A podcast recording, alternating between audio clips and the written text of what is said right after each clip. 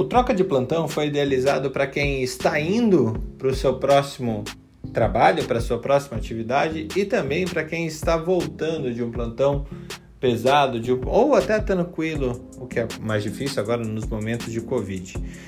Meu nome é Fernando Carbonieri e eu comando a troca de plantão da Academia Médica que acontece todos os dias a partir das seis e meia da manhã.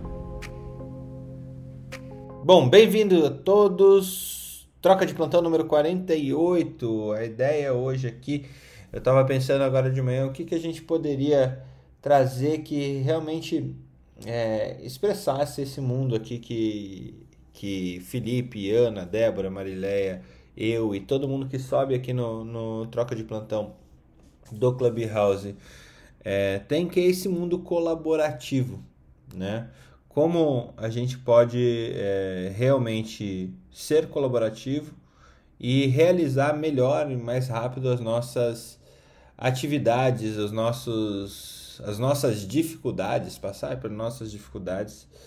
E eu, a ideia hoje aqui, lógico, é trazer as nossas fofocas diárias, o que, que a gente tem de novo e o que, que é, vai estar tá depois de amanhã nos jornais, porque a gente tem antecipado o jornal todo dia, né? É, mas começando assim, evidentemente, com o nosso grande Fábio Assunção, clube hausístico Felipe Proasca. É, Felipe, além das suas fofocas, é, a pergunta que fica aqui hoje é: qual é o seu próximo desafio e como você faria uma, um pedido de ajuda, um pedido de colaboração para que as pessoas que estão escutando, eu, a Ana, a Débora, a Marileia, a gente possa entrar nesse, nessa lógica e poder te ajudar. Bem-vindo. Nossa! Puxa, eu nem fiz meu planejamento dos próximos 10 anos, você já chega assim, falando assim. Aqui é voadora. E é voltado para a educação. Eu acho que nós temos que. o Brasil é um país que, mesmo na, no ensino superior, a, a educação ainda é falha. Ela precisa ser melhorada, ela precisa ser melhor explorada e ampliada. Então, o projeto, o que eu penso para impactos associados no futuro, sem dúvida, tem que estar ligado à educação.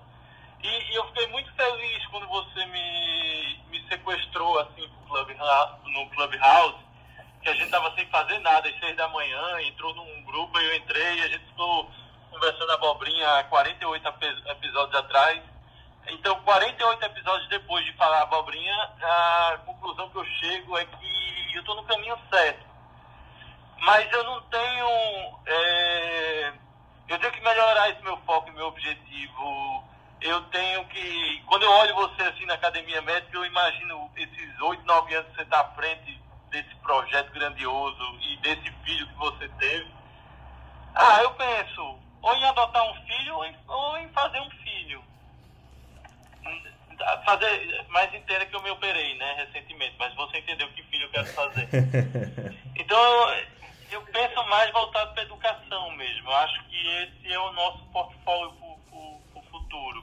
Eu sou muito feliz com, com, com a Real Infecto, que eu fundei há 12 anos. Eu dei uma de Steve Jobs quando eu saí da Real Infecto e fiz a Infecto Associados.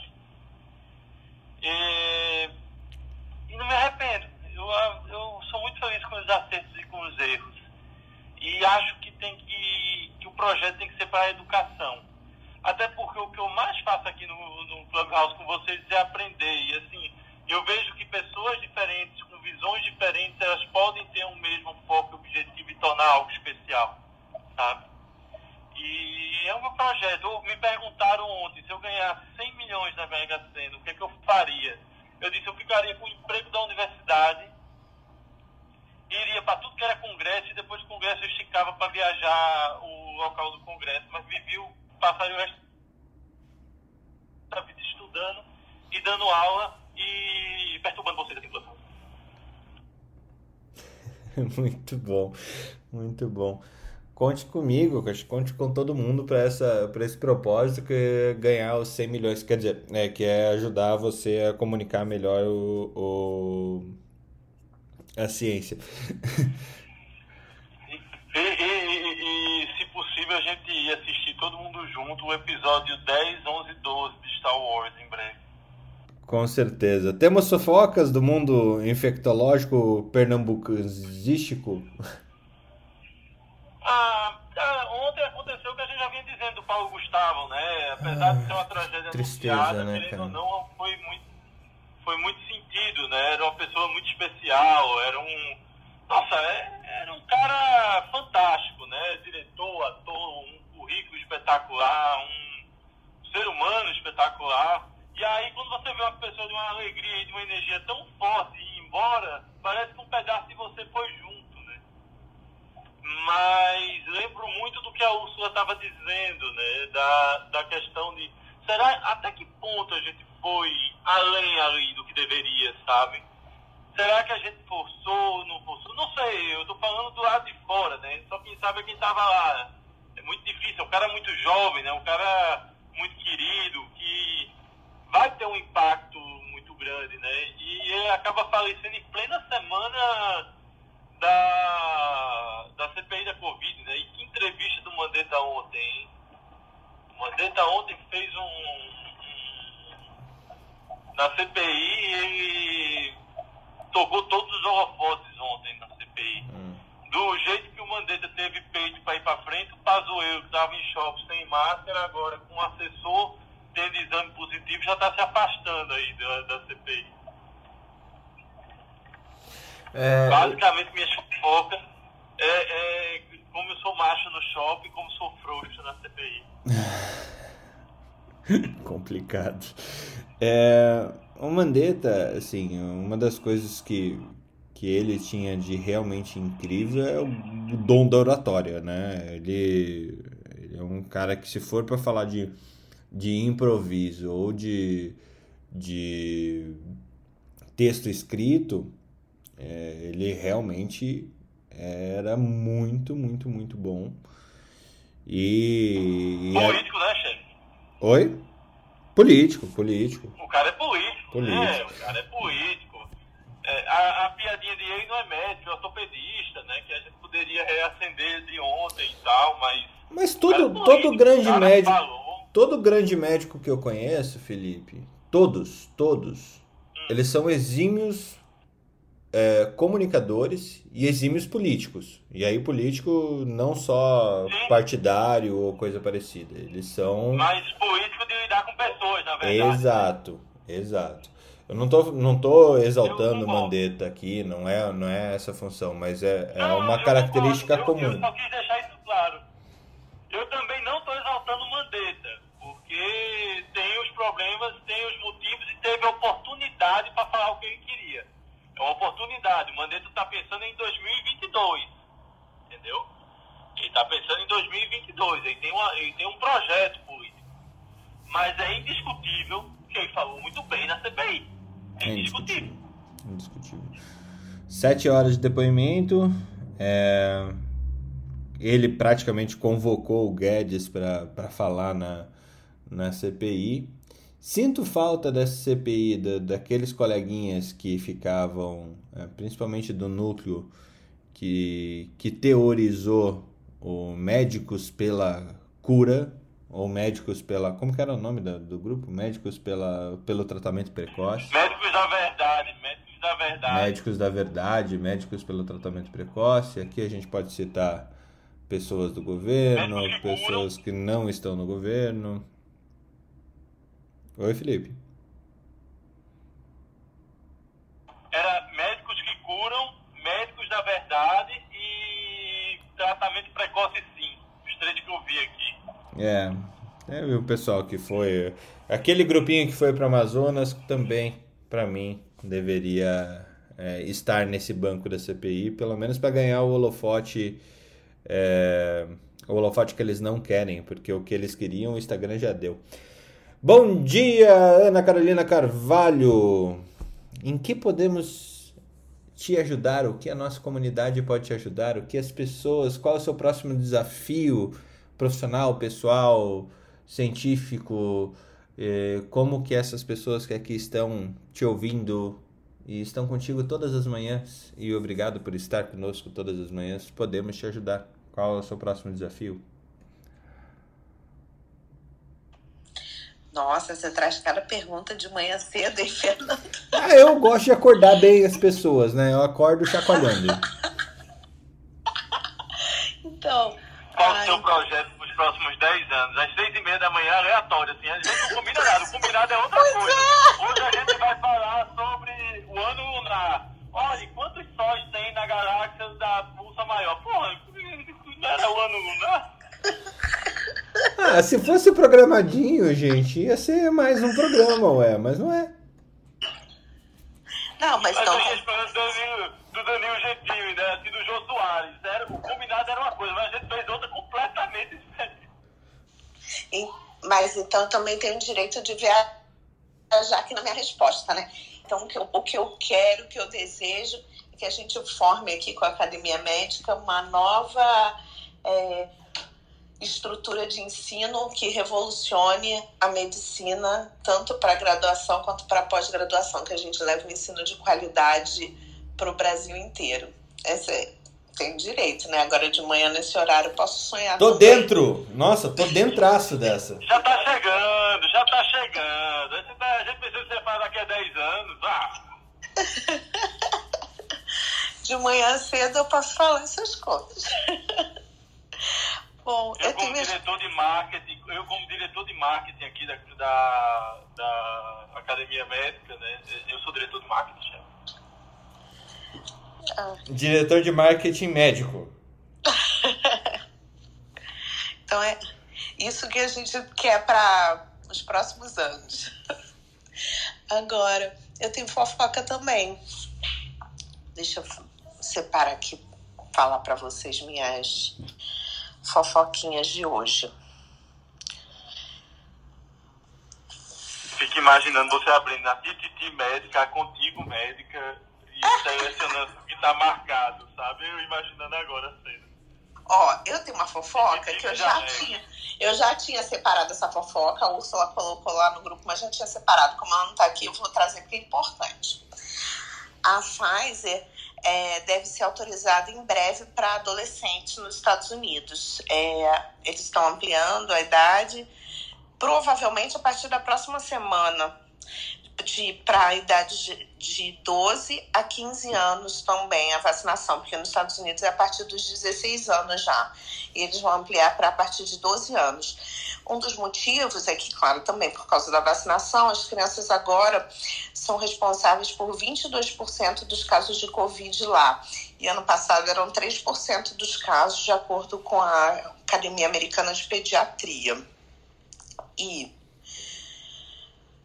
ainda sobre a Pfizer, a Pfizer espera que as vacinas é, para Covid, que a demanda de vacinas para Covid seja alta para os próximos anos.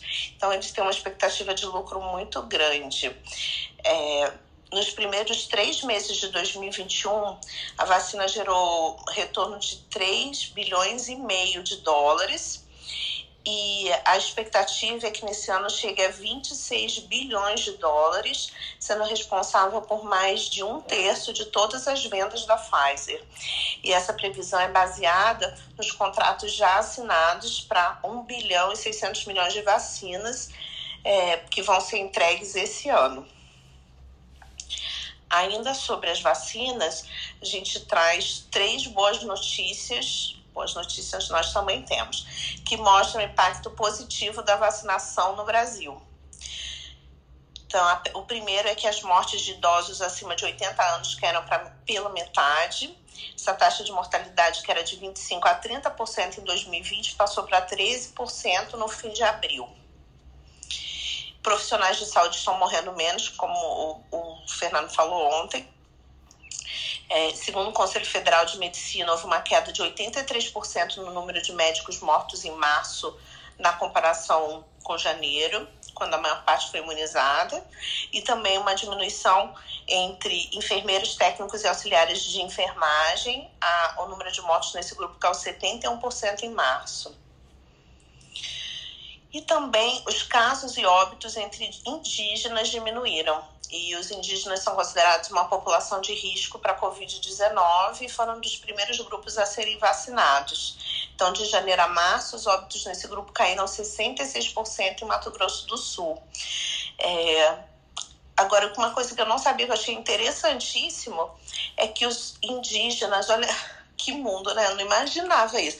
Os indígenas, eles são vulneráveis, é um grupo vulnerável às fake news e que elas se espalham principalmente pelo WhatsApp nas comunidades indígenas. Então, às vezes eles têm problema para vacinar porque tem fake news falando de vacinação no WhatsApp dos indígenas. Esse agora é o mundo que a gente vive. Vixe, descobri que meus tios, meus pais são indígenas.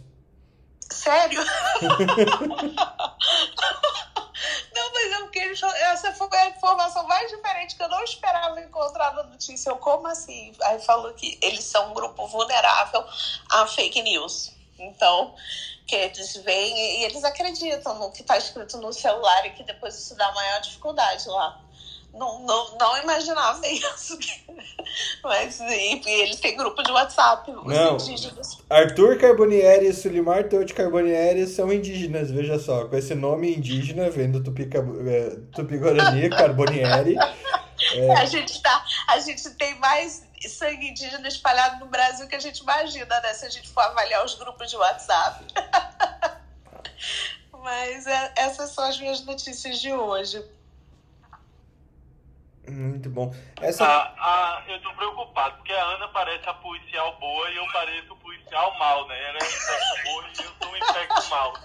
Eu cheguei a essa conclusão, assim, porque as notícias dela são maravilhosas, assim. Cara... Agora, uma coisa que eu tenho pra falar da, da vacina da Pfizer, do lucro da Pfizer. Isso porque está em pandemia e ela está cobrando 15 dólares. Quando é. a pandemia acabar, ela vai poder cobrar o preço que ela quer.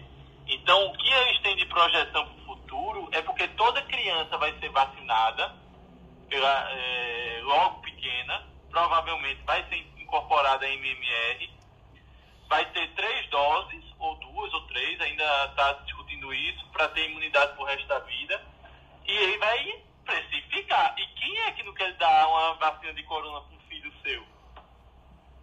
Verdade. Todo mundo vai pagar, né? Não vai querer nem. Se não tiver no governo, o povo paga. Onde é que então, compra da Pfizer tá mesmo? 90 conto é uma coisa. Deixa custar 400. Onde é que compra a ação da Pfizer? Ah, Nossa. eu comprei no começo, chefe. Agora já era, agora já era. Não, mas eu acho que não era, não. Ainda dá, tá? É blue chip, mas dá. Não vai comprar, mas vai subir mais, Nunca eu vai acho. dar errado. Você acha que a Pfizer algum dia vai quebrar? Ó, deixa eu. Acho que não. Deixa eu trazer aqui, ó. 20 de março de 2020. A ação da Pfizer custava. É barato, viu? É, 36 reais e 75 centavos. Isso daí é uma. É, isso. 36 reais e 75 centavos. Hoje, 54,32. Não foi tão absurdo esse. É, essa Só valorização. Foi 100%. É, não, foi 80, né? 70, 80%. Sim, mas, mas para quem, é pra quem tinha né? anunciado a solução de todos os seus problemas, nem foi tão alto assim. Mas é uma blue chip, né? E isso, isso para uma blue chip, isso para uma small caps é fraco. Mas para uma blue chip crescer mais de 50%, isso é uma monstruosidade. Imagina a Petrobras sair de 25 e ir para 40. É. É um negócio assim. É, você está falando de uma empresa pagadora de, de, uma boa pagadora de dividendos que explode. Sabe quem fez isso no Brasil igual? Igual a Taesa. A Taesa saiu de 26 reais para 44, pagando dividendo para torar. Não, e a, a, a, a Vale é a também. A Vale também, né? Nossa, é espetacular. Espetacular. Tá, eu ainda tô aprendendo esse, esse negócio tudo, gente. Mas é uma empresa de cento... É. 170 anos tem a Pfizer já. é realmente. É, Merck Chapton, Pfizer, Sanofi Aventis, pode ir que vai dar certo.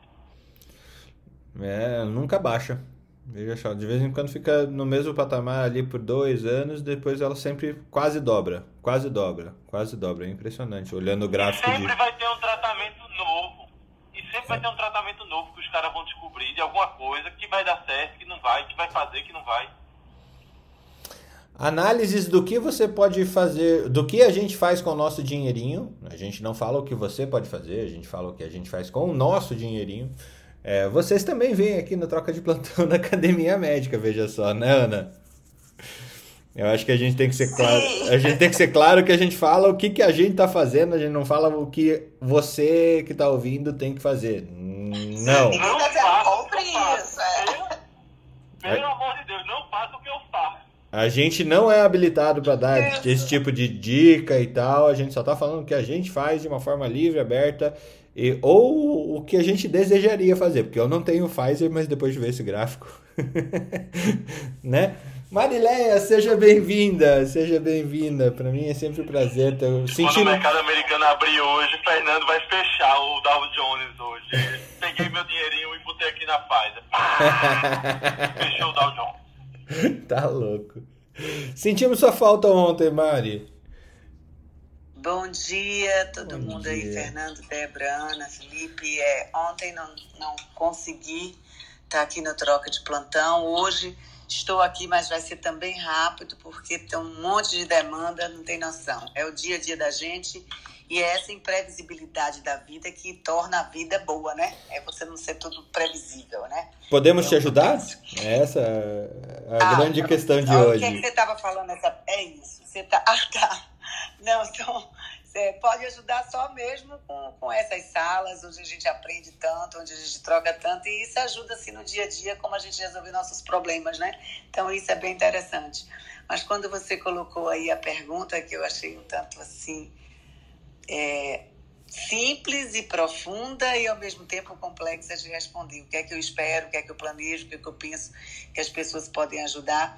Eu acredito assim, é, eu espero que como médica, como pessoa, como a formadora de opinião no mercado onde eu atuo, que eu possa ter um olhar mais na perspectiva do outro, porque a gente, com essa pandemia, é impossível a gente não ter aprendido a importância do senso de cooperação, que é exatamente o que a gente busca aqui nessa sala todas as manhãs.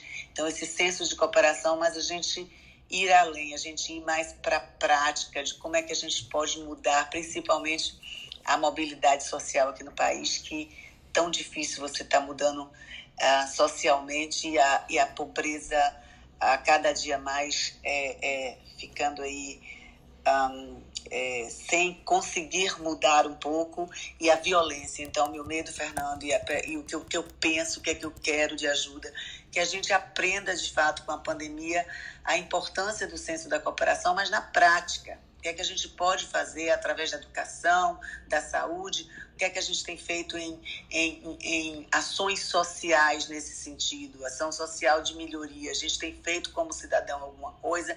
Então, o que eu preciso é praticar mais o que a gente fala tão bem aqui na sala, que é a questão desse olhar para o próximo, no sentido de, de evitar tanta violência. Então, assim, a gente é, fala aqui do, das descobertas da Covid, da ciência, mas a gente não tem que perceber a violência, o que é que está acontecendo no dia a dia, que está piorando demais. Então, eu tenho muito medo de que não adianta a gente ter um crescimento profissional, ter um ganho financeiro interessante, se a gente não consegue mais ter uma mobilidade urbana, falamos assim, é, falando assim.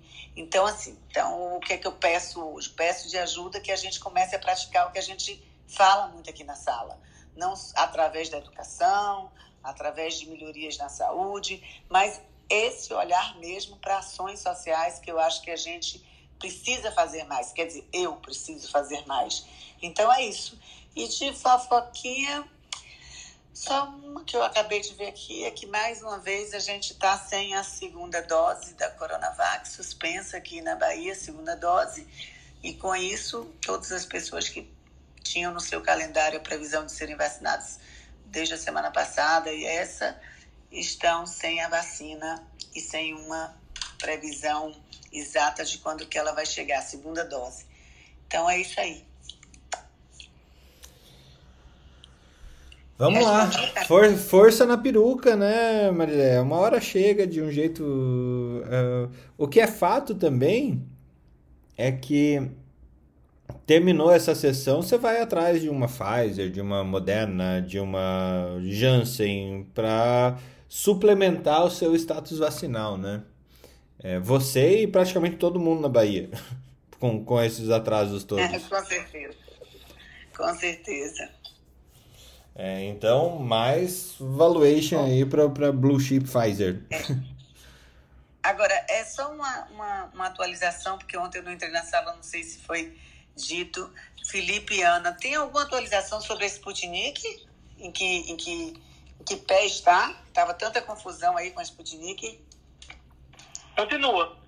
Continua é, com muita confusão. Tá um silêncio, né?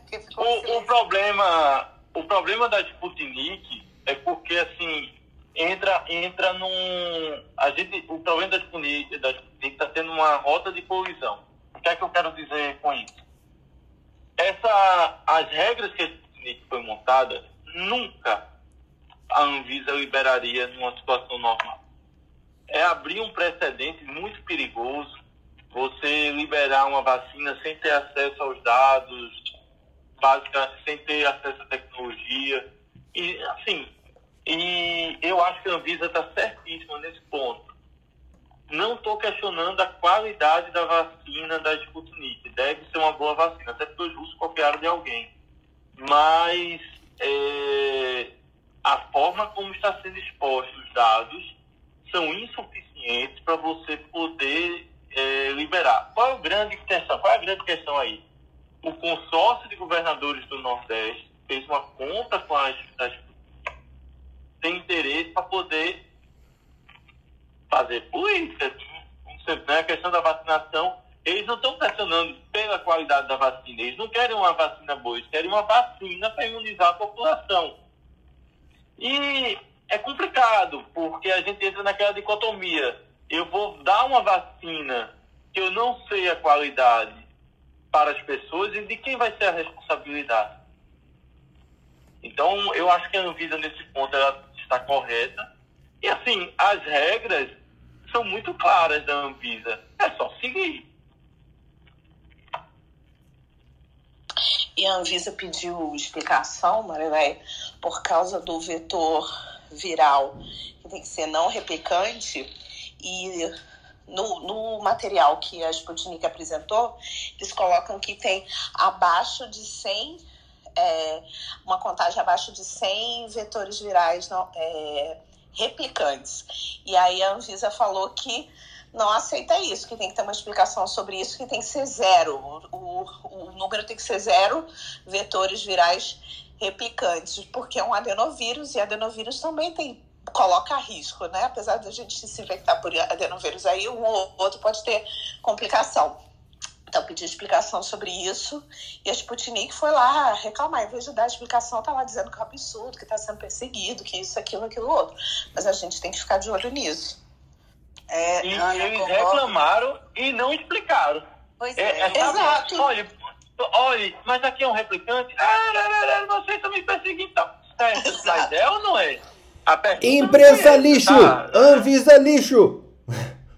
É, é. eu concordo plenamente, Felipe Ano. Eu acho que a Anvisa está corretíssima nas exigências que tem que ser feita mesmo. Eu só estranhei porque semana passada não se falava em outra coisa. Era, depois o negócio apagou, até mesmo a própria é, é, é pessoal da Sputnik. Não estou vendo mais eles né, nesse, nessa briga toda. Então, de fato, mostra como a Anvisa tinha razão sim.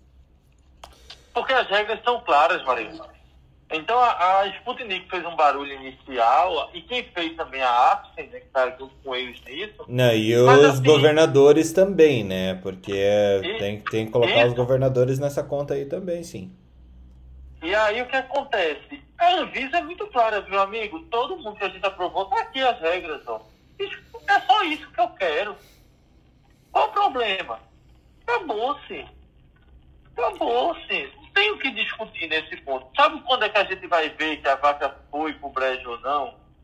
É quando começar a sair os estudos na Venezuela, na Argentina, na, na onde fez a compra da Sputnik. Né? A Sputnik teve compra Ucrânia, deixa eu ver quem mais. E eu não estou dizendo, eu acho que é uma boa vacina. A Hungria mas... usou também, a Hungria, Hungria faz parte da União Europeia. É. Então, assim, eu acho que é uma boa vacina, mas é uma vacina que eu tenho que ter dados em vida real, já que eu não consigo ter dados da empresa. Então, quando começar a sair esses estudos, a gente vai começar a ter um entendimento melhor do que, é está acontecendo ali. É, é, engraçado, né? Indo um pouco para a política, assim, a Guerra Fria tecnicamente acabou faz tempo, mas a gente tem ações semelhantes ao que acontecia na Guerra Fria todo o tempo, é, principalmente agora nesse mundo polarizado, né? Então você vê países é, e blocos econômicos ou blocos políticos agindo da mesma forma. Se o Putin disse que o negócio funciona, vai ter um monte de gente que segue o Putin e vai falar: não, o negócio realmente funciona, a gente está aplicando aqui, ou a gente compra, eu acredito no Putin, eu acredito em tal pessoa, eu acredito em tal pessoa. Isso daqui aconteceu no nosso governo, tipo, eu acredito em cloroquina, é exatamente a mesma, o mesmo raciocínio.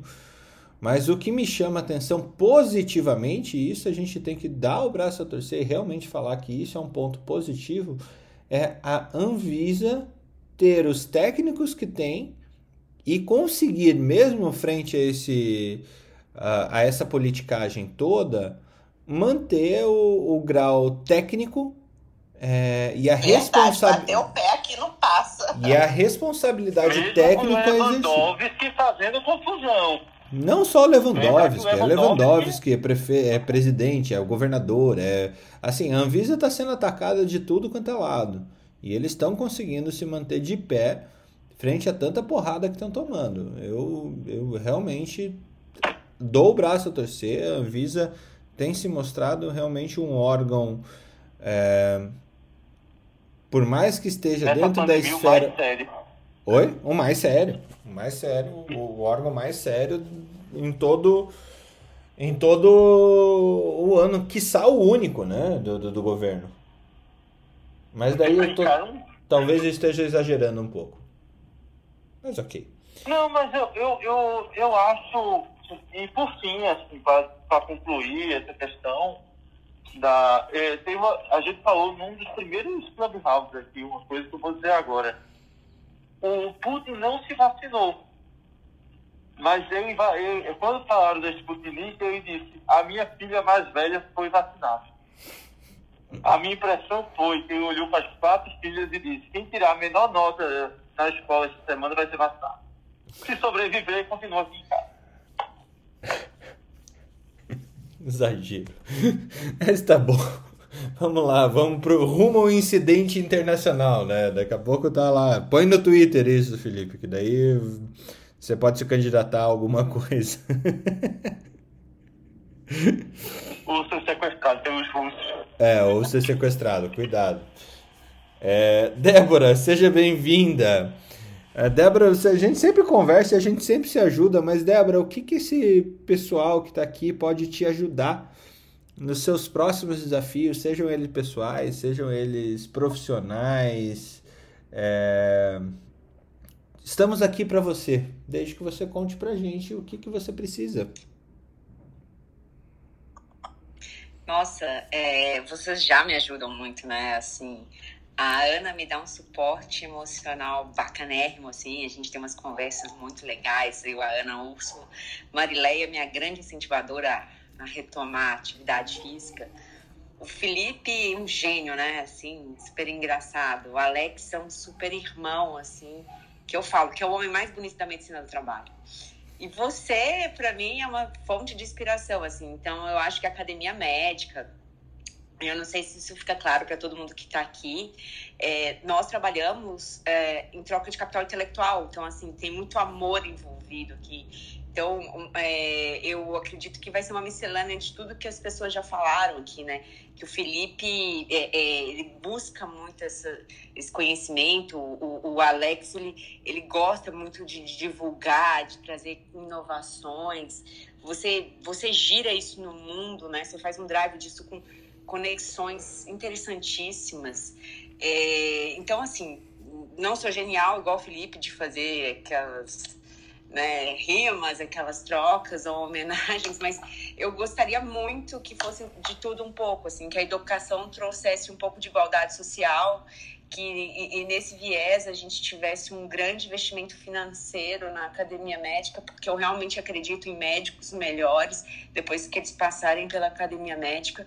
É, eu vejo que se meu filho for médico, eu quero que ele seja, que ele faça curso na academia médica, que ele, cresça na academia médica, porque de fato é, é tudo que a gente faz é, tem muito critério técnico-científico, tem muito carinho e, e, e, tem muito. É, é uma dedicação, assim, é, muito prazerosa, né? É tudo por amor, assim. Então, é, é, esse meu sentido, assim, de que a gente tem uma educação que, que seja libertadora e emancipadora, com, com esse viés, assim, de espalhar para o Brasil inteiro, assim. E é seletivo, né? Eu lembro que a gente estava conversando, ah, como a gente vai divulgar, divulgar a troca de plantão? Você falou, Débora, não se preocupe. As pessoas vão ser atraídas e elas vão ficar porque é legal. E quem não gostar, vai, vai procurar a sua turma, mas aqui a gente não precisa de muito, assim. Então a gente está atraindo um público que eu acho muito interessante. E esse, essa ajuda que vocês têm me dado diariamente para a gente estudar, para a gente compartilhar aqui o que a gente pode, que a gente até as questões financeiras, de saúde financeira. Nossa, assim, a gente está passando por um momento aqui na.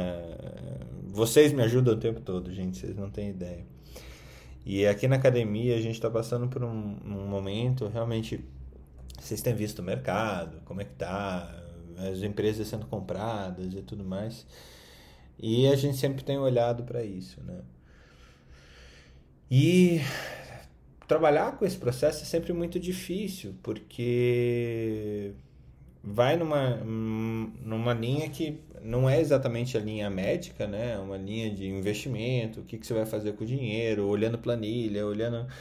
E de vez em quando eu me sinto um pouco desconectado do propósito, mas Débora, ouvir você falando dessa forma, é, assim, que, que, que, loucura que foi isso que, que virou a academia médica. Loucura no, no, no jeito bom, né? Porque é, eu lembro lá em 2013, quando.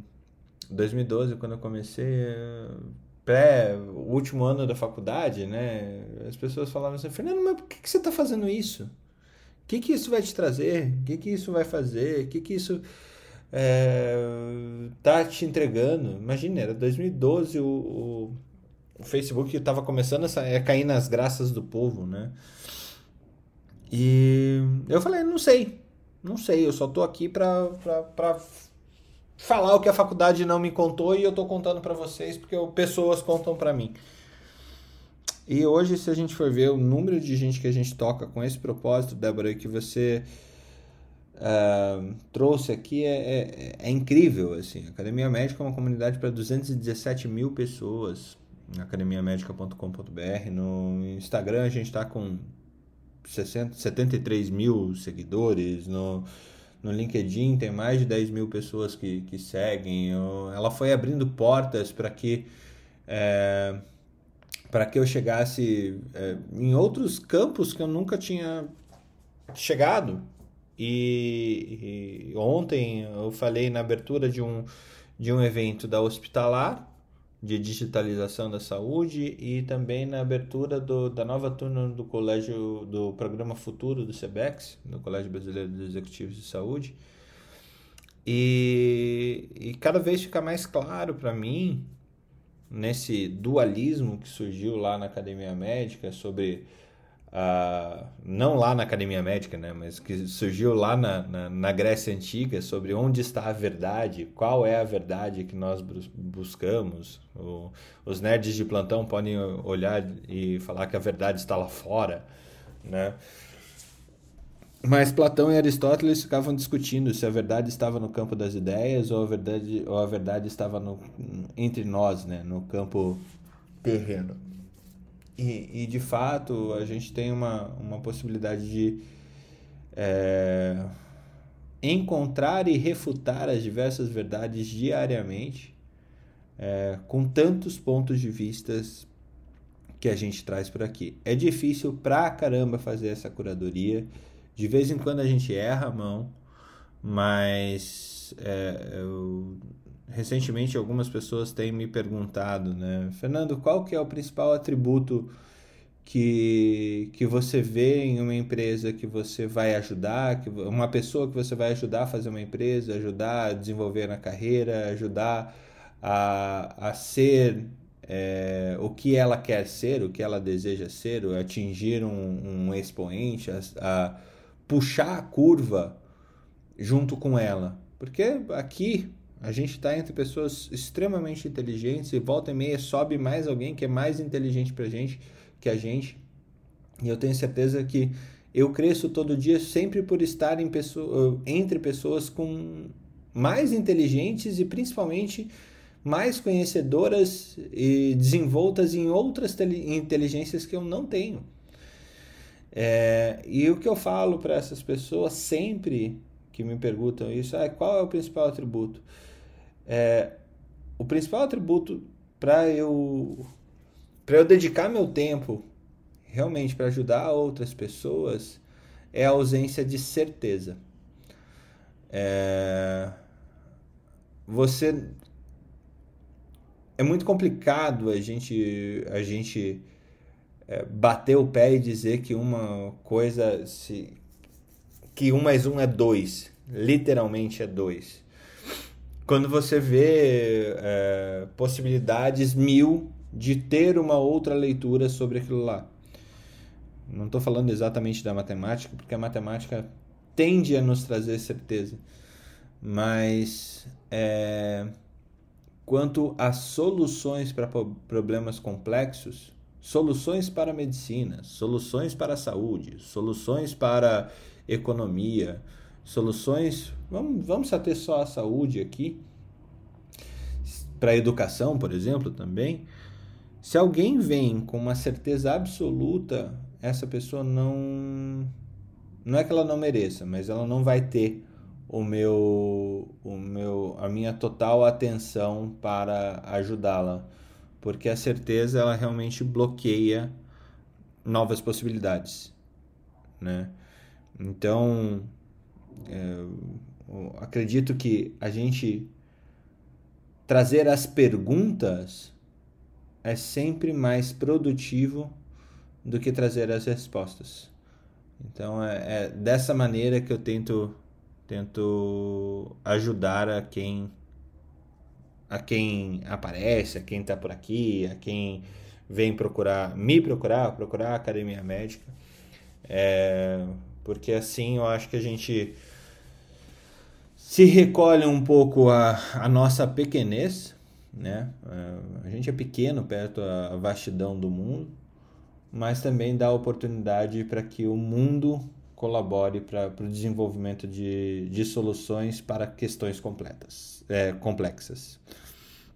Eu me senti até inspirado falando tudo isso dessa forma. Deixa eu te inspirar mais um pouquinho. Hum. Teve um amigo nosso que me mandou aqui no, no Instagram a data que o Putin foi vacinado. Opa!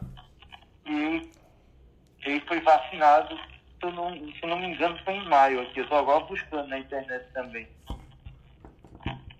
23 de março. Só que não foi televisionado. Ele tomou a vacina, mas não mostrou que tomou a vacina. Foi 20, parece que foi 23 de março. Março agora, né? Março agora, 2021. Se eu não me engano, a Sputnik já tem desde, desde dezembro. Não entendi, Felipe. Eu acho que cortou aqui. Não, eu estava dizendo que assim, desde setembro tem a vacina disponível, mas ele parece que foi vacinado agora em março. Ah, legal. Pelo menos eu, ele. Entendeu? Eu queria agradecer ao HGC aqui que me mandou isso aqui no, no, no Insta. Obrigado, viu? Muito bom.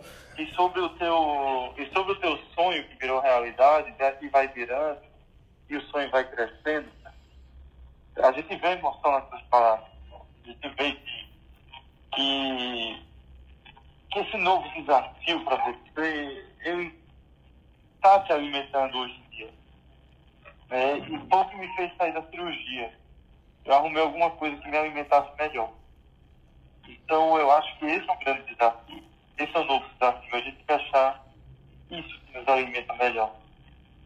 Porque é, é, quando a gente encontra as coisas que vão ser feitas com prazer, aí você faz com maior intensidade. Show de bola! Se você que está aqui embaixo quer compartilhar o seu próximo desafio, ver como que a gente pode te ajudar, ou as pessoas que estão aqui também é, podem te ajudar, por favor, levanta a mão, sobe aqui para cima, vem conversar com a gente. Mas enquanto isso, eu vou de outras notícias aqui é, do mundo aí da, da, da medicina. É, o pessoal da cardiologia eh, talvez tenha visto isso. Teve um trial chamado Isquemia, é, que ele contabiliza os dias. É, ele contabiliza a partir do endpoint de dias vivos fora do, do hospital. É, ele avaliou qual que qual o procedimento que deixava as pessoas vivas por mais tempo fora é, do hospital, né? É, e ele comparou para as doenças isquêmicas é, do coração o manejo é, conservador versus o manejo invasivo, e aí o invasivo você vê tanto cirurgia quanto é, estente, é, as pessoas ficaram vivas mais tempo no manejo conservador da doença estável. Tá? É, a gente teve 30,8 dias versus 28,4 dias no primeiro mês, entre, é, entre manejo conservador e manejo invasivo. Para um ano, as pessoas ficaram 362,2 dias versus 355,9 dias. E para dois anos, 718 versus 712. Ou seja, em todos esses cut-offs aqui, uh, o pessoal que teve um manejo conservador acabou ficando vivo por mais tempo. O que não quer dizer que o, o, os procedimentos é, invasivos não devam ser utilizados. Acho que o Newton subiu aqui, ele até pode dar, nos dar uma ajuda nisso. Jamil, se quiser, eu também te passo o artigo aí para você se atualizar. Bom dia, Newton. Bom dia, Jamil. Bom dia, Fernando. Bom dia a todos. É, na verdade, o, a isquemia é o do momento agora, né? É o trial. Mas é o seguinte, já de algum tempo é, vários estudos têm saído é, para tentar confrontar o tratamento conservador, e aí lê esse tratamento clínico, medicamentoso, com os tratamentos invasivos, né? em especial cirurgia e tratamento intervencionista. É, o que se tem mostrado é que dependendo da, do score de risco do paciente, então só para quem não é da área entender. Quando eu fiz residência há 20 anos, é, o paciente triarterial ou multiarterial, quer dizer, que tinha lesão em três artérias principais ou mais, o tratamento indicado a priori seria cirúrgico, tá? Especialmente se ele, se ele tivesse alguns fatores de risco, fosse uma lesão em uma artéria principal, uma descendente anterior proximal, é, alguns critérios de risco, esse paciente ia, ia para a cirurgia direto, quando nessa situação. Com os anos, foram mostrando que alguns tratamentos alternativos à cirurgia nesses casos, e aí começando pelo intervencionista, e por último, o tratamento clínico mesmo, com é, medicação, desde que esse paciente fosse bem seguido e bem tratado de forma otimizada, é, observou-se que o prognóstico é, para os grandes eventos, que na cardiologia é morte ou reinfarto ou infarto, né, é, eles estavam semelhantes. Então hoje a gente não fica mais tão ansioso como ficava antes quando você pega um paciente arterial e deixa em tratamento clínico por alguma razão. Às vezes o próprio paciente não quer fazer cirurgia, é, por, por algum motivo ou outro. É, há 20 anos a gente ficava tentando convencer esse paciente a fazer a cirurgia, por exemplo. Hoje não, hoje a gente já sabe pelos estudos que você pode manter esse tratamento, esse paciente em tratamento clínico otimizado, que o é, prognóstico muitas vezes vai ser o mesmo do tratamento cirúrgico. Lógico que cada avaliação é caso a caso. Exatamente na doença coronária, muitas vezes a gente vai para é, discussão do heart team, né, que inclui aí os clínicos, os cirurgiões e os é, hemodinamicistas. A gente coloca esses casos mais complicados para é, discussão, onde a gente define a melhor a abordagem terapêutica nesses casos. Mas realmente o que tem se mostrado de um modo geral é que o é, tratamento conservador, tratamento medicamentoso, em várias situações você vai ter o prognóstico semelhante a um tratamento cirúrgico. Exemplo, entendeu? de um modo geral. Jamil aí pode complementar mais. Bom dia, Fernando. Bom dia, Newton. Fala, Bom dia grande. a todos. Saudades de você aqui. Ah, vamos tá falar aqui um pouquinho aí do, do Ischemia Trial, Fernando. Acho que ele é um estudo bastante interessante, porque ele pegou realmente pacientes que tinham sintomas estáveis de doença coronária e eles mostravam que os pacientes, através de, uma, de um método não invasivo, tinham isquemia miocárdica. né? Ou seja, é, além do sintoma, ele tinha que ter algum grau é, objetivo, porque sintoma é muito subjetivo, né? Então você acabava tendo que ter uma avaliação também é, não invasiva de que havia um- uma área do miocárdio com isquemia. Tá? E assim, é, o, o, que nó- o que foi observado é que o tratamento medicamentoso ele é, foi, foi superior nesses pacientes do que aqueles submetidos a procedimentos, é, seja por intervenção percutânea ou cirúrgica, tá? Bem, isso não é nenhuma novidade, tá, Fernando? É, é lógico que fez um barulho danado, por quê? Porque teve alguns jornais na época que diziam que o stent não, não tinha nenhum benefício e tal, e questionava alguns stents que foram implantados, etc. É, alguns sistemas de saúde é, definiram alguns protocolos em relação a isso, etc. e tal. Né? E foi um boom danado. Mas assim, a gente já sabe que alguns estudos, inclusive brasileiros, em desses, eu vou citar o MAS, que é o estudo do Dr. Vadil Webb, que tem MAS 1, 2 e 3, ou seja, são é, trials que foram feitos no INCOR, inclusive na época eu contribuí bastante, tinha um, um, um ambulatório do MAS, que eram pacientes que tinham doença estável e que eram acompanhados clinicamente. É, e os pacientes viviam muito bem. Né? Então, eles eram randomizados para um braço ou tratamento clínico mas, ou tratamento por intervenção. E os pacientes ficavam muito bem. O que, que a gente entende disso? Né? Primeiro, que uh, os pacientes com sintomas estáveis, né, angina de esforço, ou uma, uma isquemia silenciosa, o paciente faz um, um holter que tem uma isquemia ou uma cintilografia, esses pacientes podem ficar muito bem com tratamento clínico. Agora, uh, quando o sintoma é instável, uma angina instável, um infarto sem supra, um infarto com supra, isso não há nenhuma discussão na literatura que o tratamento invasivo é superior ao tratamento medicamentoso. Né? Então, assim, é, isso a gente já vê na nossa prática diária.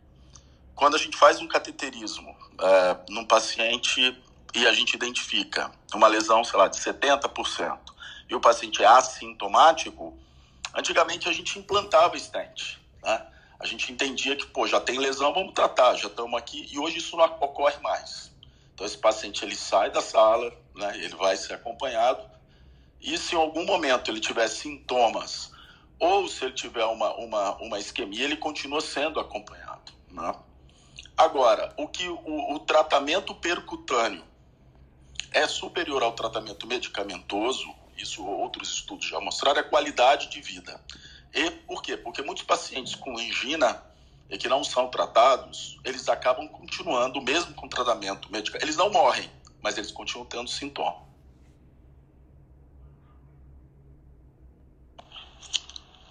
Meu, meu alarme tocando aqui. Então, o que, que significa? Então, quando você avalia é, os quales, né, que são questionários de qualidade de vida, uh, ou então as curvas uh, atuariais de, de, de uh, livre de sintomas, né, aí não tem jeito. Aí o tratamento percutâneo é superior ao tratamento medicamentoso.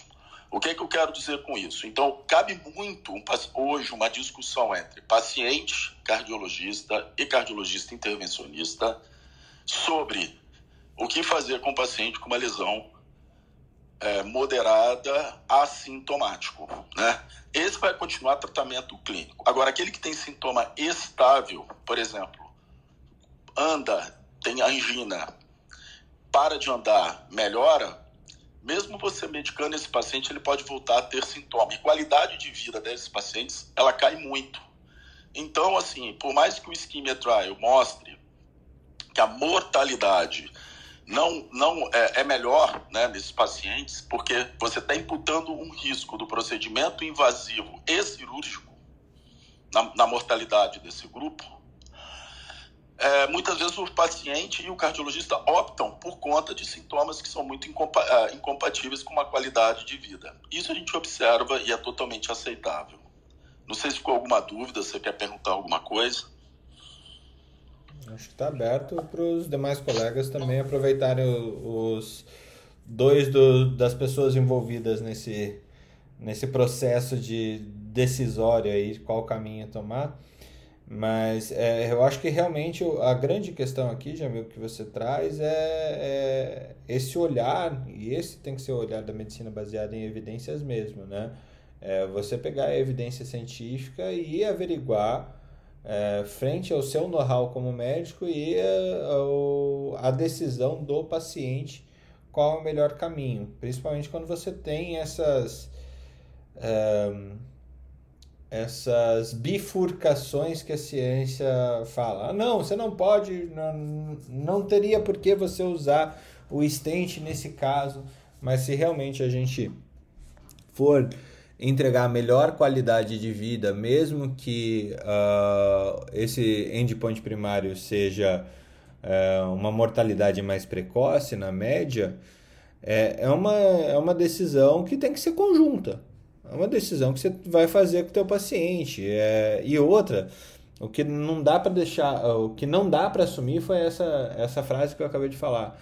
É, não quer dizer que todos os pacientes vão se comportar dessa maneira, tendo esse endpoint primário é, tão claro dessa forma como o estudo está mostrando. Lembrando que o estudo é sempre um ambiente controlado com o melhor, é, a melhor atenção médica disponível, é possível, né? Você tem disponível o melhor para fazer esse acompanhamento. Então é, é, eu tenho uma pergunta em relação a isso. É, em termos de comportamento, Jamil, o que, que você viu, o que, que o Newton viu, o que, que as demais pessoas viram? É, quando você. A gente está falando de um dispositivo implantável versus um dispositivo medicamentoso.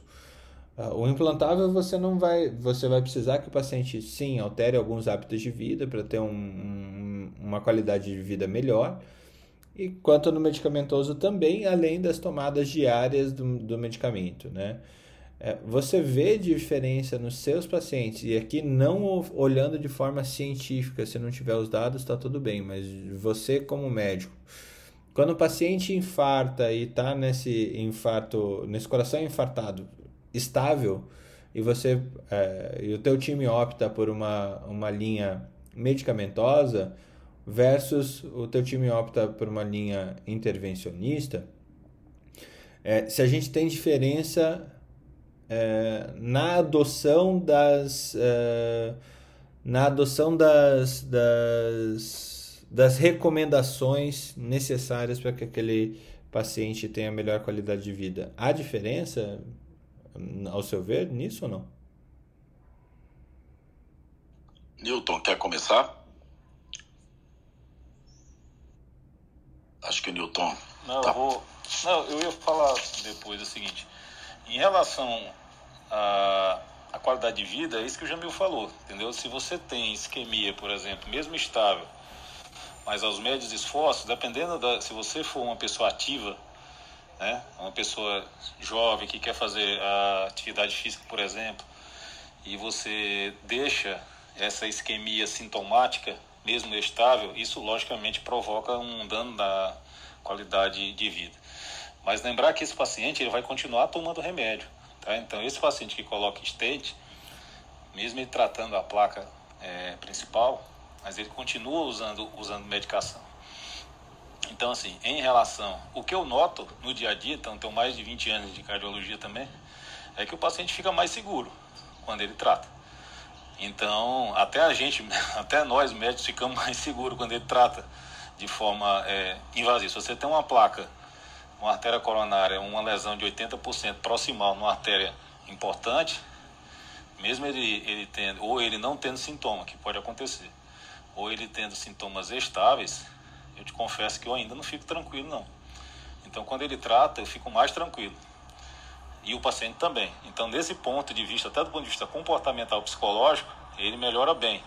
Eu acho que a, a, a grande é, diferença desse trial agora é que é o seguinte: antigamente, muitos anos, quando você fazia um teste provocativo de isquemia, mesmo o paciente sem sintomas, por exemplo, quando você pedia uma é, cintilografia, um teste ergométrico ou algum outro provocador de isquemia, que ele demonstrava isquemia moderada para mais, esse paciente ele era considerado, pelos estudos anteriores, de alto risco para grandes eventos.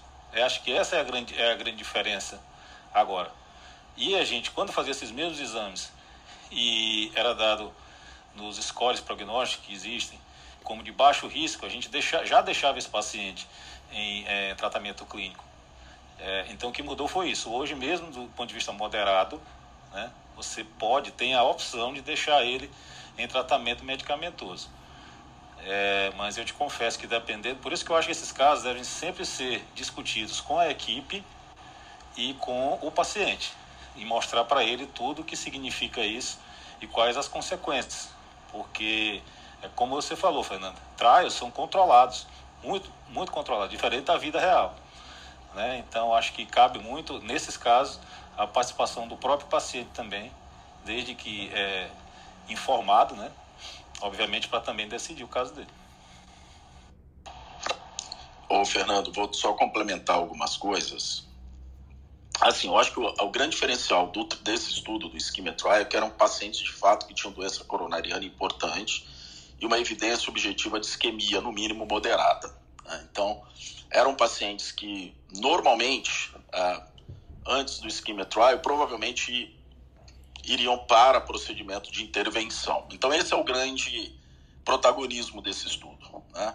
É, e eles acompanharam isso, porque a gente já sabia se o, se o paciente tinha uma isquemia discreta ou uma lesão é, importante, mas assim, geralmente uniarterial ou no máximo biarterial, sem artéria descendente anterior, esses pacientes acompanhavam muitas vezes clinicamente e eles evoluíam muito bem. Né?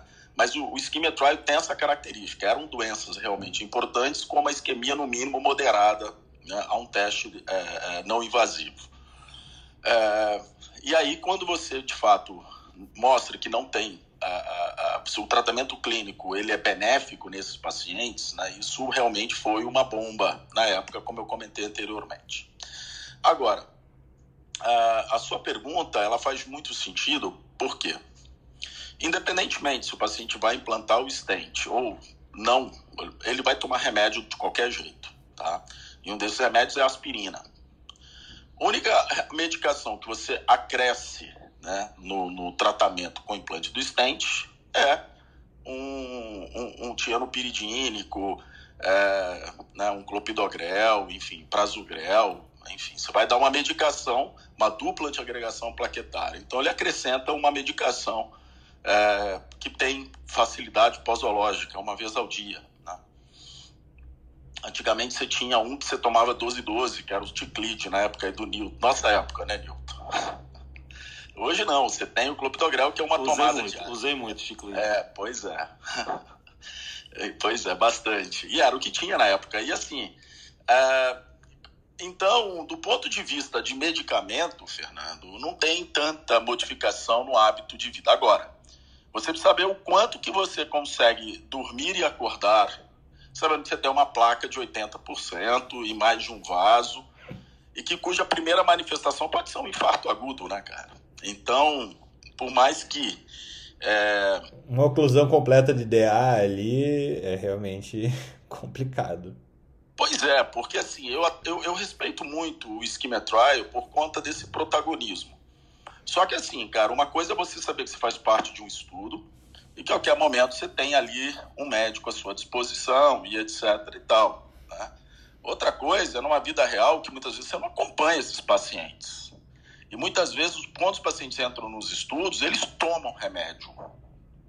Né? Não sei se vocês já participaram de algum trial. É, é legal, é uma experiência interessante. Eu fiz parte do, do, do Coronavac. Até tem uma pergunta para o Felipe. Felipe, eu tomei duas doses da Coronavac em dezembro do ano passado e dosei ontem meus anticorpos neutralizantes negativos, tá? Depois você me explica isso daí. Eu não entendi muito bem. Falei, pô, que vou ter que tomar de novo a vacina. Então, você me dá esse... Bom, Você me dá, esse, me dá essa luz aí, cara, que eu fiquei super decepcionado e triste, viu, cara? Ainda mais com a morte. Aproveita e toma da. Pfizer, viu, Jamil? Oi? Aproveita e toma da Pfizer agora. É, é, co- compra, compra da Pfizer e já qual- compra ações Eu tô perdido. Eu vou pedir uma ajuda a vocês. Então, vou, desculpa fugir aqui do tema, Fernando, porque ontem realmente eu fiquei super chateado com isso, cara. Mas enfim, eu fiz parte do estudo. E, cara, você quando entra no estudo, você faz absolutamente tudo que aquela pessoa ali tá falando para você fazer. né? Então, quando você tá dentro de um estudo clínico, vamos voltar pro assunto, pô, você toma a medicação, você vai na consulta, você faz uma, um acompanhamento muito mais próximo.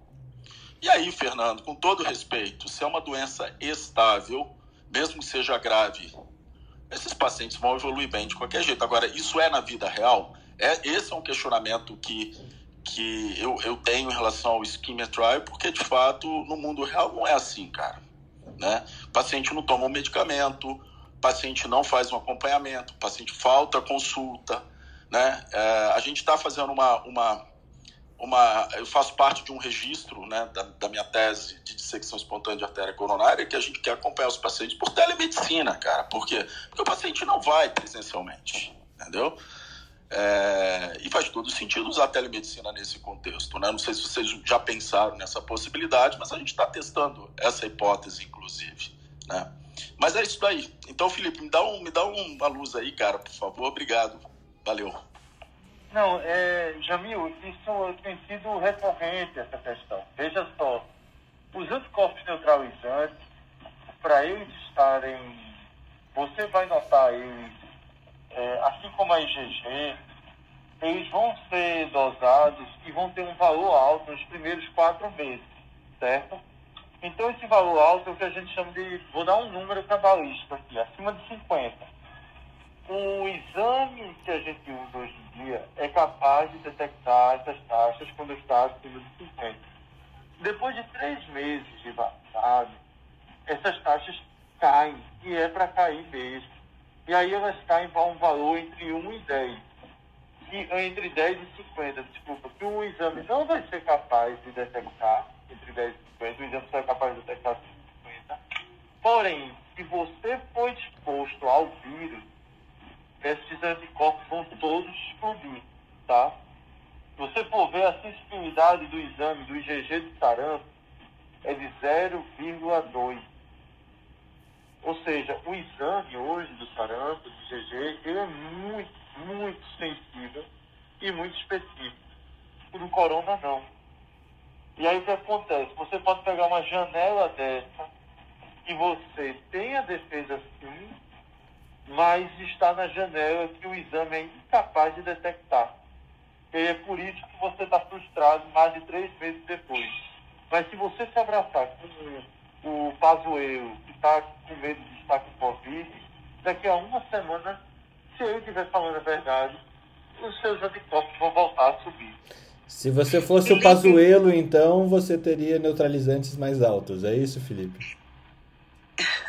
É que o Pazuelo está preocupado agora, né? Que os coleguinhas estavam doentes. Agora, Felipe, uma dúvida. Quando a gente vacina, é, é, solicita vacinação para hepatite B para os pacientes, às vezes eles também vêm com um, um anti-S que não tem uma positividade ou não positiva muito baixa. E aí a gente, na vacinação, a gente orienta depois um reforço.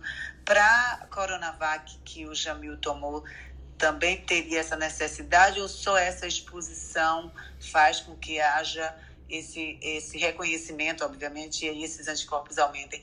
E a outra pergunta é: eu tenho sete meses pós-Covid assintomática e o meu continua alto, 120 de GG. Mas você continua se expondo, Manuela. Você trabalha com endoscopia. É, então é... eu fico fazendo estímulos, não é isso? Como se fosse. Isso. Você está se expondo continuamente, porque o tipo de trabalho que você faz é um trabalho de alto risco. Exposição direta.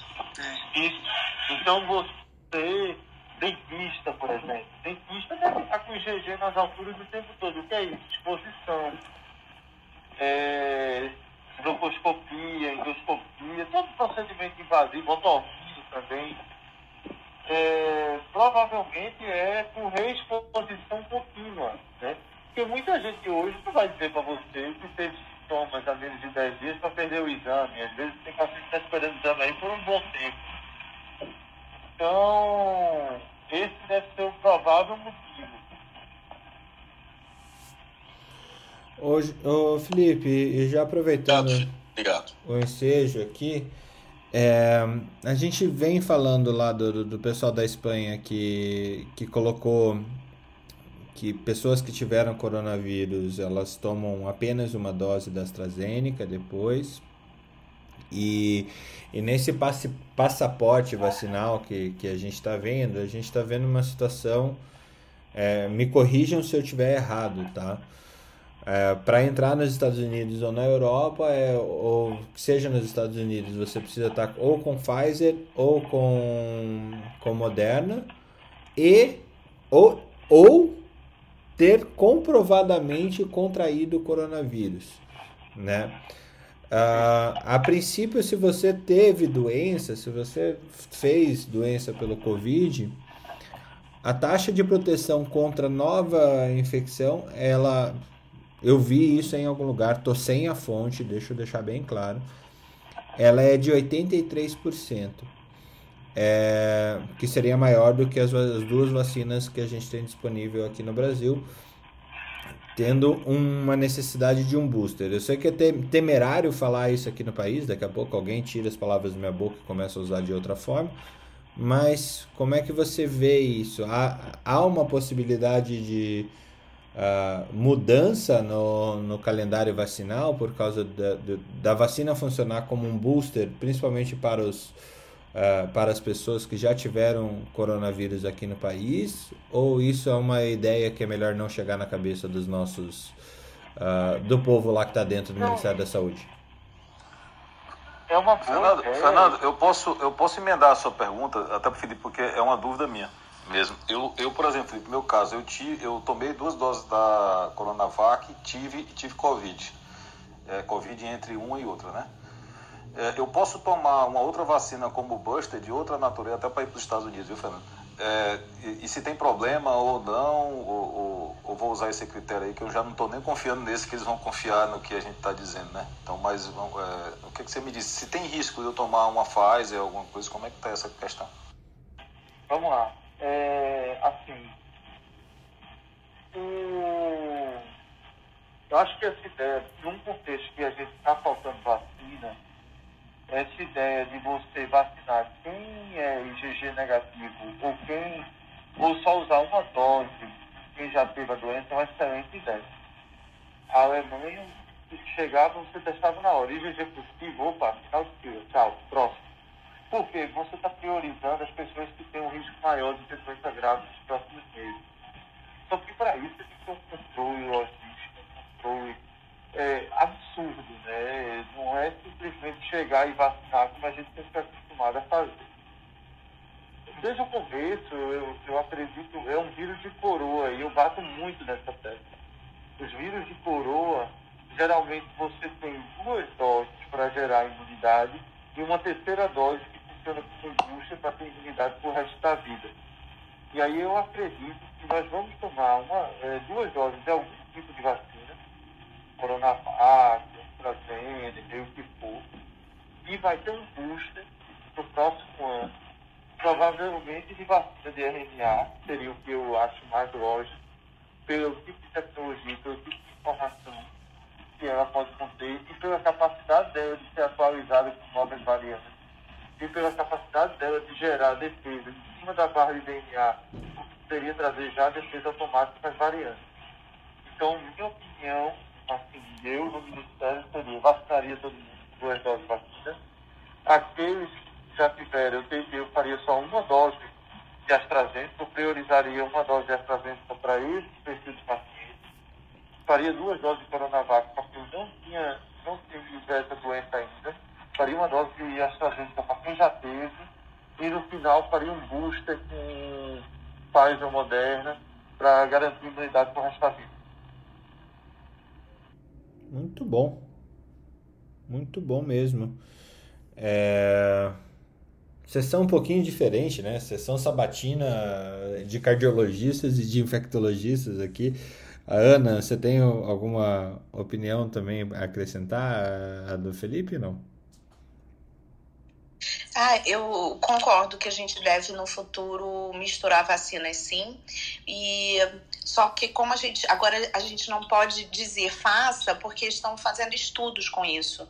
Tem vários estudos que estão avaliando doses de vacinas diferentes para a gente ter certeza da é, tanto da eficácia quanto da segurança. Mas a, a princípio eu acho que vai dar certo. Também eu acho que o futuro vai ser esse. Muito bom. E Felipe, eu ainda penso, não sei se faz sentido, que no desenho da vacinação, e se tratando de uma escassez de vacina, de oferta, era para fazer no grupo de prioridade de vacinação, como estão, estão sendo feitos, primeiro quem não teve coronavírus. Porque quem teve a doença, de certa forma, já tem uma certa imunidade, mesmo que celular ou pequena, mas você teria muito mais pessoas com um nível de, de anticorpos ou de imunidade do que simplesmente botar prioridade sem esse tipo de análise. Não sei se faz sentido.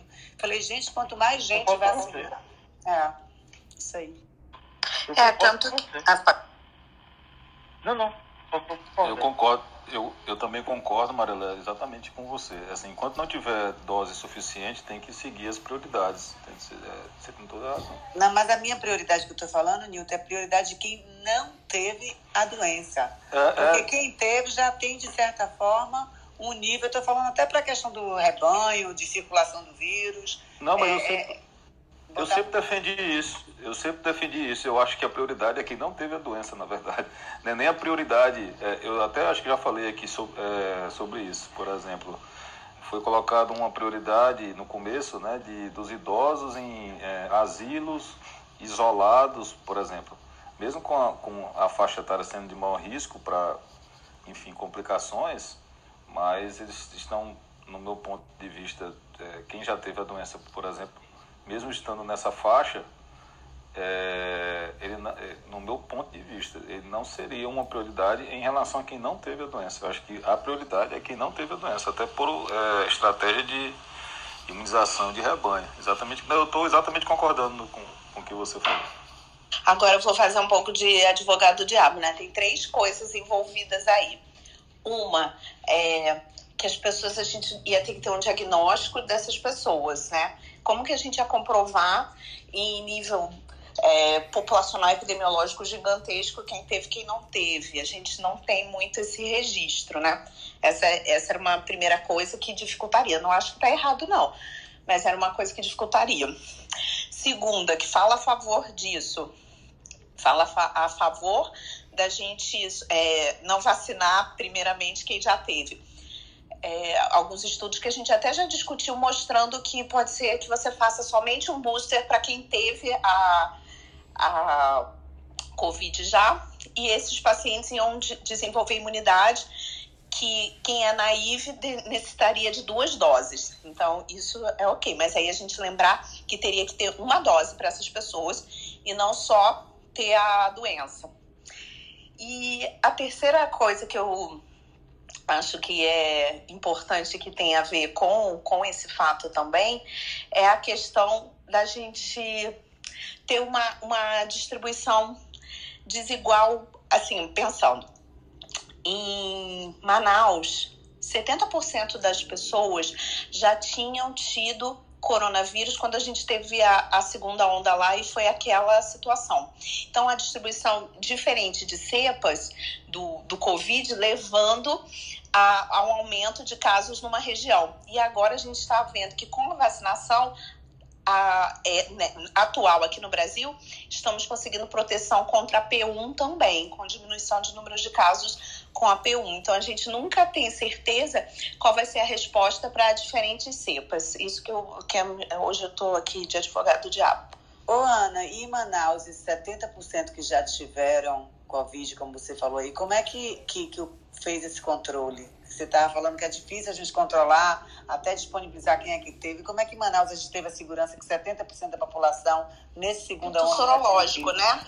Inquérito inquérito sorológico. Eles fazem um inquérito sorológico, às vezes tem é, bancos de sangue, é, tem essa avaliação do percentual de amostras. Eles fazem um inquérito sorológico e dizem que já houve contato da população. Nessa época já estava, e a Fiocruz monitorando, né?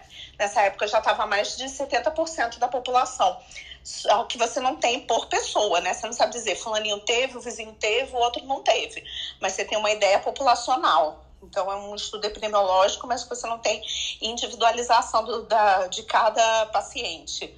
Mas é, não teve proteção, então a gente fica nessa dúvida. Tem horas que a gente vê que tem proteção, mas tem horas que essa proteção não é ideal. Então, em que momento a gente tomar essa atitude? Por isso que acaba tendo que vacinar todo mundo, porque a gente ainda tem essas dúvidas.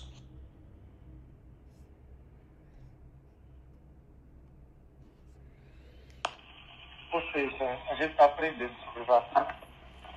Verdade. É, gente, ainda... rapidinho, só interferindo, Nilton, eu vou ter que dar uma saidinha rápida aqui, tá? Para resolver um, uma questão. Mas, mais uma vez, obrigada aí pela, pelo aprendizado que vocês é, é, é, trazem para mim. Eu aprendo todos os dias e parabéns, é, Fernando, por essa sala. Sempre dou parabéns. Muito obrigado, Marilé. Você faz parte disso. É, é, incrível a sua participação sempre. Pode falar, Nilton. Ou Jamil. Eu, eu, queria, eu queria fazer uma, uma pergunta. Uh, eu acho que já deve ter sido debatido aqui, discutido aqui, mas enfim, eu não, não, não estava presente. Mas assim, eu, é, hoje, atualmente nos Estados Unidos, as pessoas podem nas ruas não usarem mais máscaras. Né? As máscaras só são recomendadas em shopping center, é, sei lá, em locais de alguma aglomeração. Fora dali, ninguém mais usa máscaras, tá? Estou dizendo isso porque tem, tem família, né? Nos Estados Unidos e por conta dessa questão vacinal aí, é, teve até essa história aí do Biden mandar os remanescentes das vacinas para o Brasil, etc. Ontem, inclusive, teve esse tipo de questionamento e tal, que seria uma fofoca aí, que foi, deve ter sido o primeiro módulo aqui da, da sala.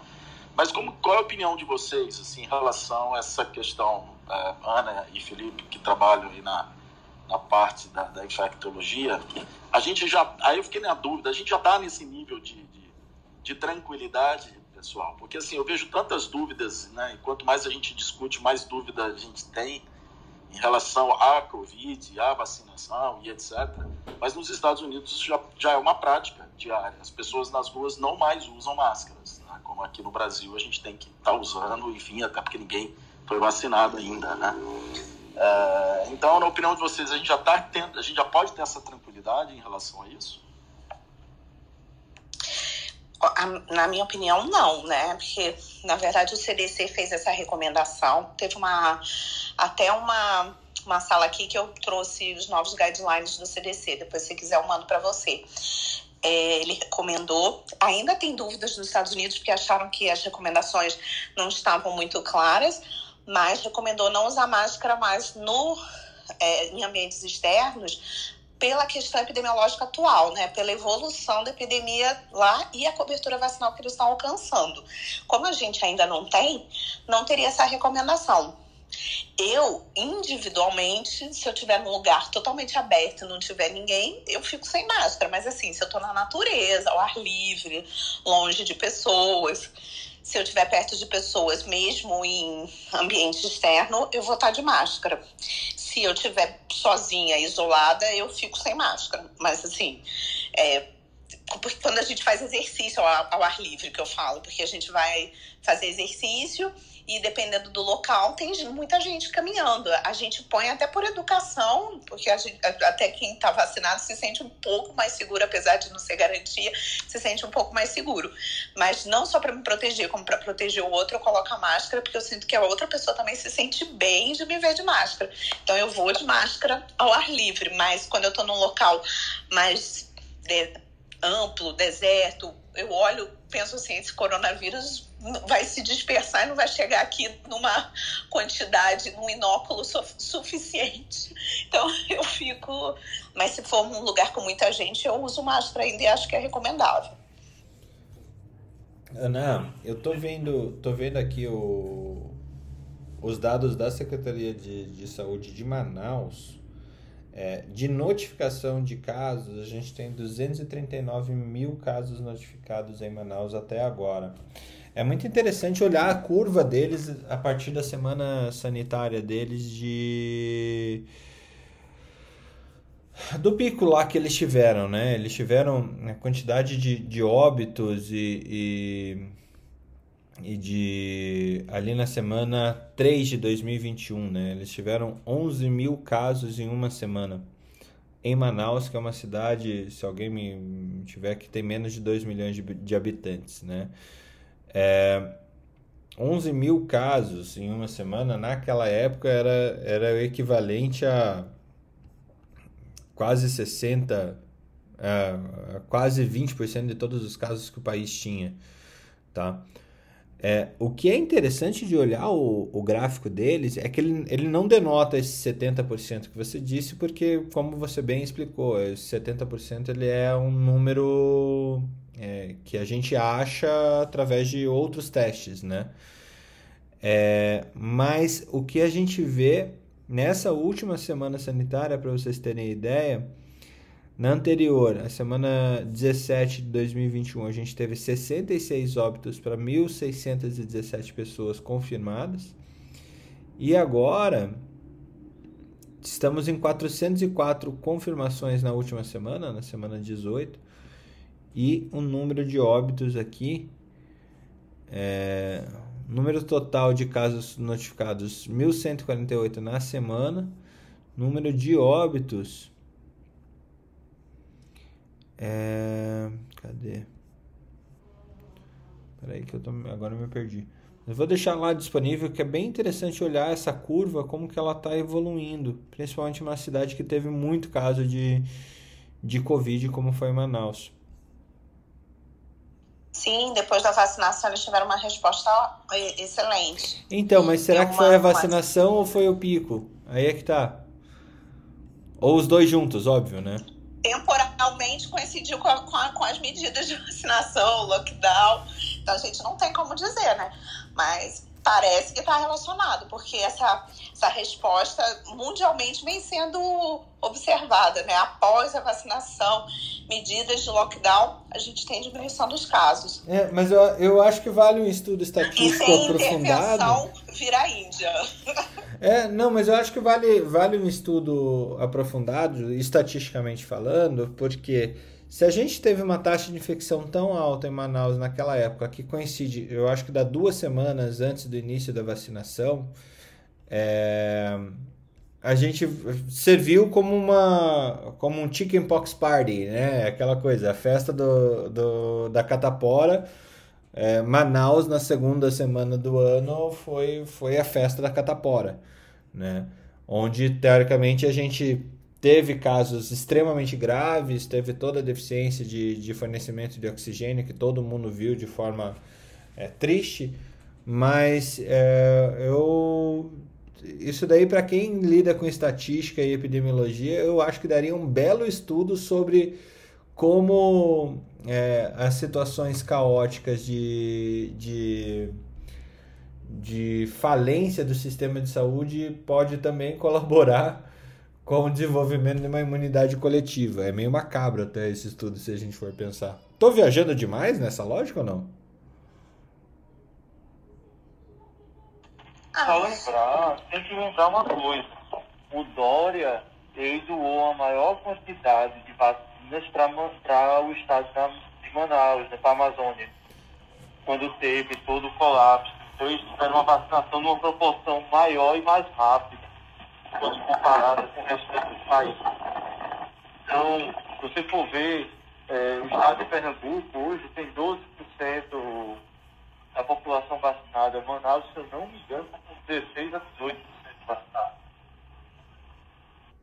Verdade, é isso mesmo. Eles tiveram uma vacinação mais rápida e uma maior quantidade de doses foi enviado para Manaus. Muito bom. Ana Panigassi, sentimos suas faltas, mas agora que você entrou, a gente vai ter que terminar. Veja só. Eu sei, eu sei, eu só entrei para dar um oizinho mesmo. Tô aqui. É, é... Mas traz fofoca pra gente, Ana. Fofoca de Alemar. Ai, gente, não tem fofoca, não. Eu vou, vou atrapalhar o esquema aí se, se eu for ficar contando fofoca. Eu fiquei pensando só essa história das máscaras que eu peguei é, vocês falando. É, falar sobre. É que assim, eu não conheço ninguém que mexa com ciências atuariais, mas sobre percepção de risco, uh, e é, é, que é coisa que a gente não está acostumado a lidar, mas o pessoal que lida com ciências atuariais é, tem, tem mexido com isso desde o início da pandemia. Eu digo porque o meu marido ele não exerce mais, mas ele é formado nisso e a gente tem, às vezes, fala sobre isso. É que eu não conheço ninguém para poder vir falar que meu marido não dá, porque ele não fala português, mas é, é muito interessante pensar nisso também. Qual é a nossa percepção de risco, né? Uhum.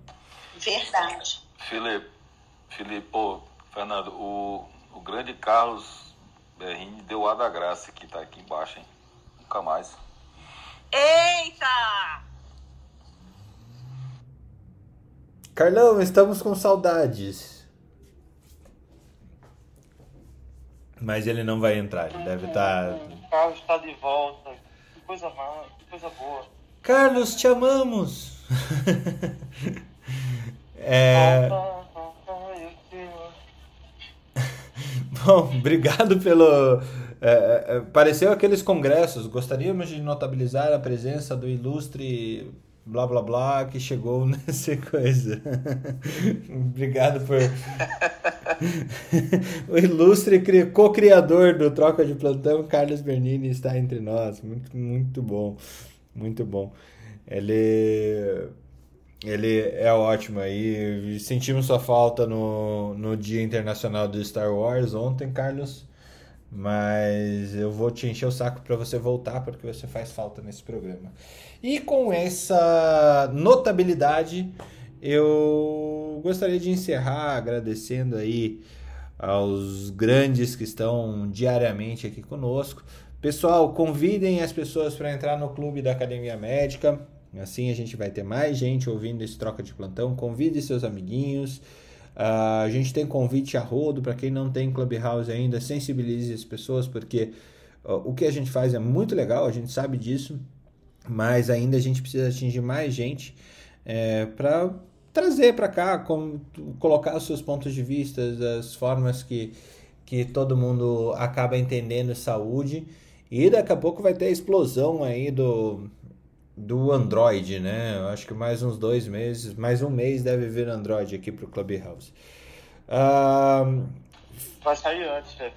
Vai, né? Eles estão já estão testando no... nessa, nessa versão já, né? No pulso. É, a previsão era maio.